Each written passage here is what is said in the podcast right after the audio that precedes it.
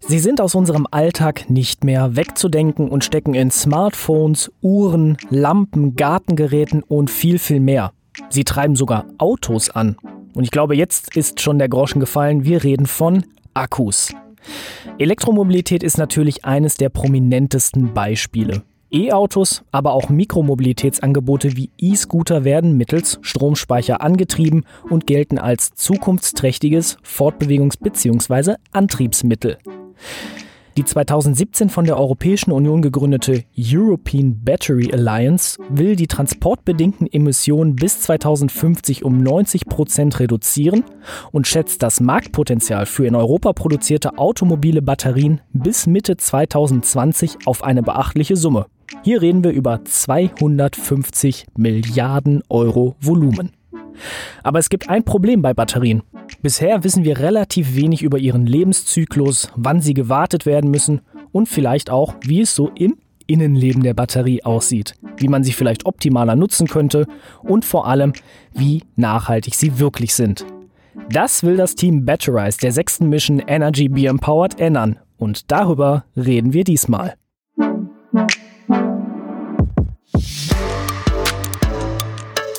The Mission, der Podcast. Initiative für eine nachhaltige Zukunft. Ich bin Matthias Rutkowski und wie das Team Batterize zu einer effizienteren und ökologisch nachhaltigeren Akkunutzung beitragen will, das stellt uns Raphael Meyer vor. Grüß dich.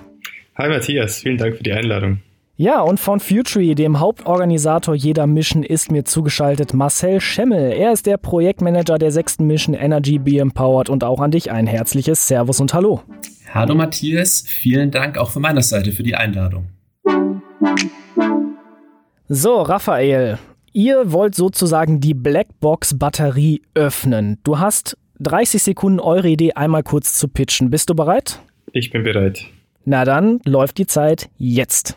Ja, wir adressieren vor allem das Problem, dass Akkus unterschiedlich genutzt werden. Vor allem in der Mikromobilität, also bei den elektrischen Rollern auf der Straße, herrschen unterschiedliche Bedingungen bezüglich der, Lad der Ladezyklen oder der äußeren Temperatur, der Häufigkeit der Nutzung und so weiter. Dadurch altern sie alle unterschiedlich und man weiß nicht so wirklich, wann müssen sie getauscht werden und wie gut sind sie am Ende auch noch am Ende des Lebenszyklus. Wir entwickeln eine Softwarelösung, die genau diese Einblicke bringt und wir können damit qualifizieren, wann die Batterie am besten getauscht wird und wie sie auch dann weiterverwendet werden kann, zum Beispiel für Second Life Anwendungen. Gut, das waren 30 Sekunden, aber wir gehen jetzt konkreter auf eure Idee ein. Du hast angedeutet, es ist eine Softwarelösung. Dann werden wir da mal etwas genauer. Was ist eure Idee und was macht ihr genau? Wir verwenden Daten. Die Daten erhalten wir vor allem von unseren potenziellen Kunden. Die geben uns oder erlauben uns, auf ihre Daten zuzugreifen. Wir analysieren die Daten, bauen einen großen Datenpool auf, der sozusagen unsere Wissensplattform bildet.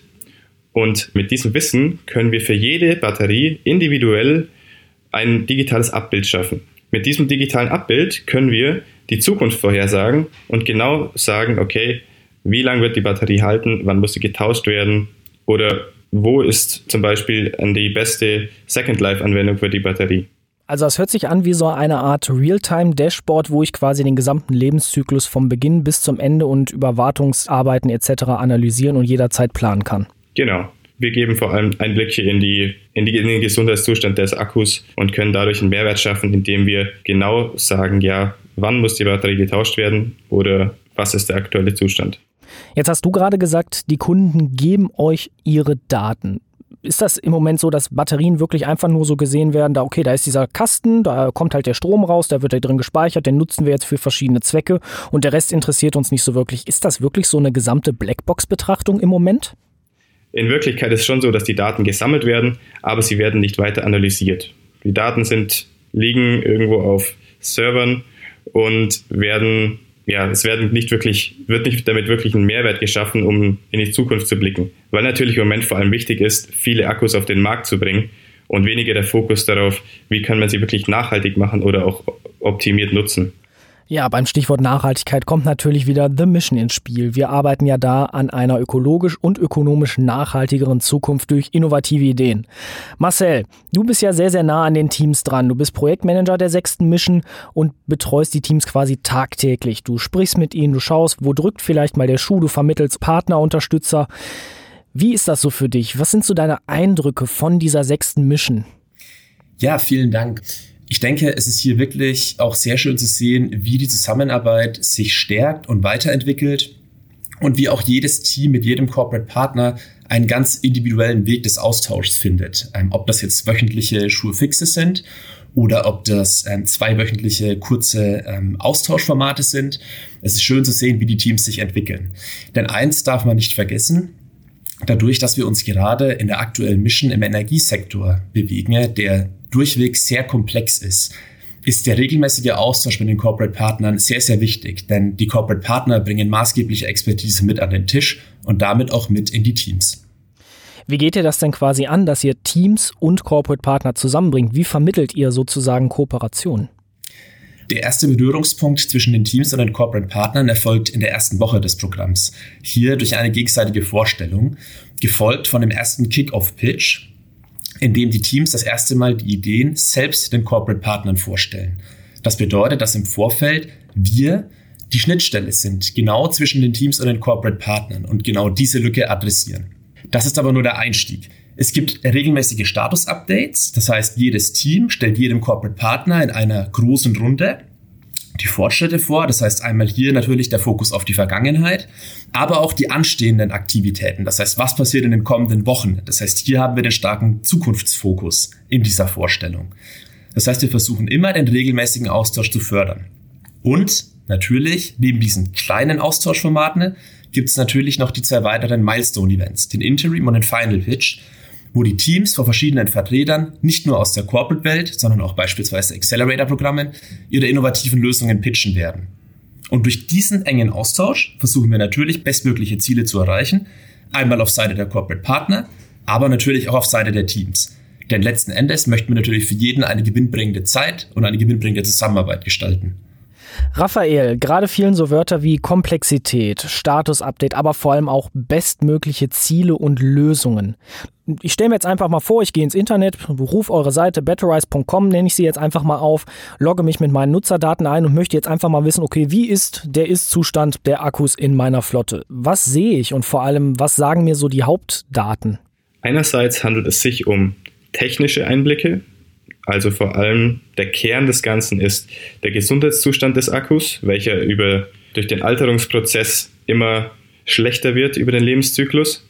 Daraus lässt sich dann auch ableiten, wie kostengünstig oder mit welche Umkosten sind mit dem Akku, aktuell verbunden, bezogen auf die Ladezyklen, weil er natürlich häufiger geladen werden muss, wenn er altert. Andererseits auch, wo wird der Akku verwendet oder wie, wann kann ich ihn am besten verkaufen, zum Beispiel.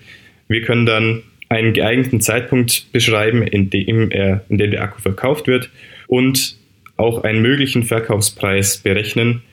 Dadurch bringen wir Einblicke zum einen auch über die, den Kostenfaktor des Akkus, aber auch über den technischen Zustand.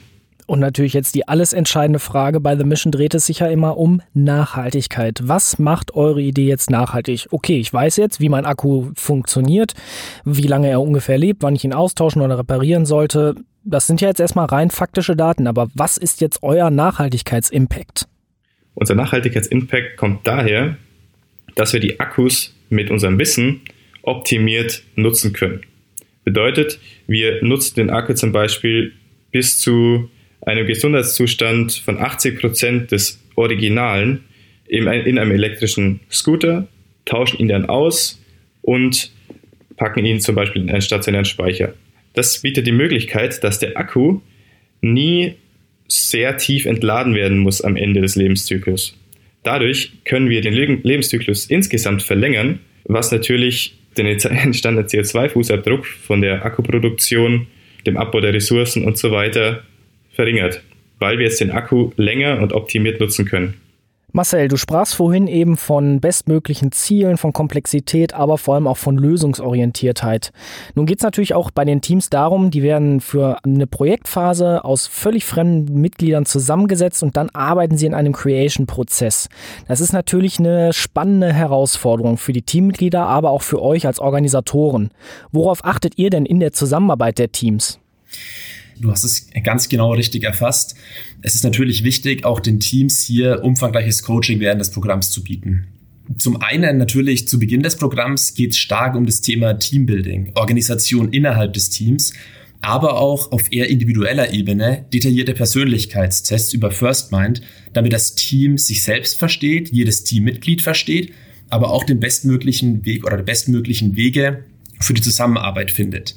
Aber die Teams erhalten natürlich darüber hinaus sehr wichtige Coachings ähm, durch, durch unsere Initiatoren und Partner. Zum Beispiel die Wertestiftung. Hier erhalten die Teams vor allem Coachings im Bereich wertebasiertes Zusammenarbeiten. Bain Company ist ein weiteres Beispiel. Ähm, Bain Company begleitet hier die Teams über das ganze Programm hinweg, basierend auf einer Sprintlogik, wodurch die Teams natürlich bestmöglich bei der Umsetzung ihrer innovativen Ideen unterstützt werden sollen. Es gibt natürlich noch weitere Beispiele. Wir sind da jetzt gerade erstmal auf dem ja, Persönlichkeitsbereich, aber auch auf dem methodischen Bereich. Aber das muss man natürlich noch weiterspielen, denn es gehört noch viel, viel mehr dazu, um die Idee erfolgreich am Markt zu etablieren. Was zum Beispiel? Zum Beispiel über Founders Intelligence, ein weiterer Partner, der die Teams im Bereich Market Research, Corporate Innovation, aber auch im Bereich ähm, von möglichen Follow-on-Optionen, wie zum Beispiel Accelerator-Programme unterstützt ihr merkt schon, es ist sehr, sehr umfangreich und das, und ist auch das sehr, also sehr wichtig für die Teams. Aber natürlich auch, und jetzt sind wir genau beim Thema, das Handelsblatt nimmt eine maßgebliche Rolle beim Team Support ein. Und hier möchte ich zum einen besonders hervorheben, dass den Podcast zum Beispiel, den wir gerade hier aufnehmen, aber auch die Produktion von sogenannten One-Minute-Pitches, die den Teams dann helfen, ihre Ideen kurz und bündig in einer Minute zu erläutern. Und das natürlich ein super wertvolles Medium ist für Marketingzwecke, aber eben auch für die Bewerbung für Accelerator oder, in, oder weiteren Inkubationsprogrammen. Und zu guter Letzt natürlich ich, beziehungsweise ich in meiner Rolle als Projektmanager bei Futury, letztlich im Support für alle aufkommenden Fragen, wie du vorhin gesagt hast, auch wenn der Schuh mal drückt, das heißt bei kleinen operativen Herausforderungen, aber auch bei der Unterstützung bis hin zum Follow-on-Planning und das Aufzeigen verschiedener Optionen für über die Mission hinaus. Dann lass uns doch mal konkret über das Team Batterize sprechen. Wie würdest du so diesen Team Spirit von Raphael und Co. beschreiben? Wie gehen die untereinander um? Wie arbeiten die, um uns einfach mal so ein paar Insights aus dem Mission zu geben? Ja, und ich glaube, das ist ein perfektes Beispiel, ähm, um mal diesen Spirit auch wirklich zu beschreiben. Und das Team hat äh, vor mir gepitcht ähm, in einer Fünferkonstellation, aber mit der Aussage, dass nur vier der fünf äh, Pitchenden am Programm teilnehmen werden. Raphael war zu dem Zeitpunkt noch inmitten seiner Bachelorarbeit und konnte nicht an unserem Vollzeitprogramm teilnehmen. Aber er war bereit und so selbstlos seine Idee abzugeben, denn er glaubt an diese Idee und hat deshalb den anderen vier Teammitgliedern die Möglichkeit gegeben, an dieser Idee zu arbeiten und mit dieser Idee an der aktuellen Mission Energy teilzunehmen. Das heißt, Raphael ist erst zur Mitte des Programms Vollzeit dazugekommen und unterstützt das Team, wo es nur geht. Er war von Anfang an dabei, remote und nur in Teilzeit. Aber jetzt mittlerweile seit drei Wochen ist er Vollzeit dabei. Und ich glaube, das beschreibt den Spirit ganz gut. Denn es ist alles möglich. Wir sind flexibel. Das ist so der Einstieg oder das ist so ein persönliches Highlight, was ich mit dem Team Better Rise verbinde. Und ich denke, Raphael, du kannst das wahrscheinlich spiegeln. Es ist ein sehr toller Team Spirit, den ihr habt. Und ich denke, dieser Team Spirit beschreibt den Spirit der Mission sehr, sehr gut. Wie sieht's aus, Raphael? Kannst du das bestätigen? Das kann ich voll bestätigen, ja. Vielen Dank, Marcel, für dein Feedback. Wie sieht denn jetzt euer Geschäftsmodell von Batterize aus? Dafür haben wir ein Abo-Modell entwickelt, was sich abhängig von der Flottengröße entwickelt. Andererseits bringen wir auch einen Mehrwert für diejenigen Firmen, die zum Beispiel Second Life Akkus anwenden möchten.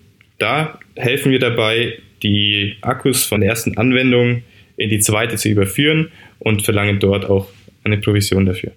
Das heißt, ihr seid einmal Software as a Service, aber auch ein Intermediär zwischen eben Akkuinteressenten, die eben einen Second-Use-Akku kaufen möchten. Genau. Marcel, dir gehört die Abschlussfrage und nämlich, was beeindruckt dich als Projektmanager bei The Mission? Was nimmst du persönlich für dich mit? Auch das ist eine sehr gute Frage und im Kern geht es natürlich um das Schaffen von nachhaltigen und innovativen oder die Realisierung nachhaltiger und innovativer Ideen, aber auch darüber hinaus natürlich die professionelle und persönliche Weiterentwicklung der einzelnen Teams und Talente. Und ich denke, in der Summe ist das wirklich ein Paradebeispiel für kollaborative Transformation und auch Innovation. Und es zeigt, dass in jedem Sektor, nicht nur im Energiesektor, ein Umdenken stattfindet. Das heißt, weg von effizienzgetriebenen Innovationen hin zu nachhaltigen Innovationen, die natürlich auch Effizienzen fördern können. Und ich denke, hier schlägt das Programm in diesem einmaligen Setup aus Partnern und Corporate-Partnern und ähm, Knowledge-Partnern die ideale Brücke zwischen etablierten Unternehmen und kreativen jungen Talenten so wie Raphael. Ja, das ist doch mal ein schönes Schlusswort. Ich sage danke fürs Gespräch an Marcel Schemmel, Projektmanager der sechsten Mission Energy Be Empowered und an Raphael Meyer vom Team Batterize. Danke euch fürs Gespräch und wir, liebe Hörerinnen und Hörer, hören uns in zwei Wochen wieder zu einer neuen Folge The Mission, der Podcast. The Mission, der Podcast. Das Hörerlebnis zur Nachhaltigkeitsinitiative von Deutsche Bank, Futury, Bain Company, PreZero und der Handelsblatt Media Group.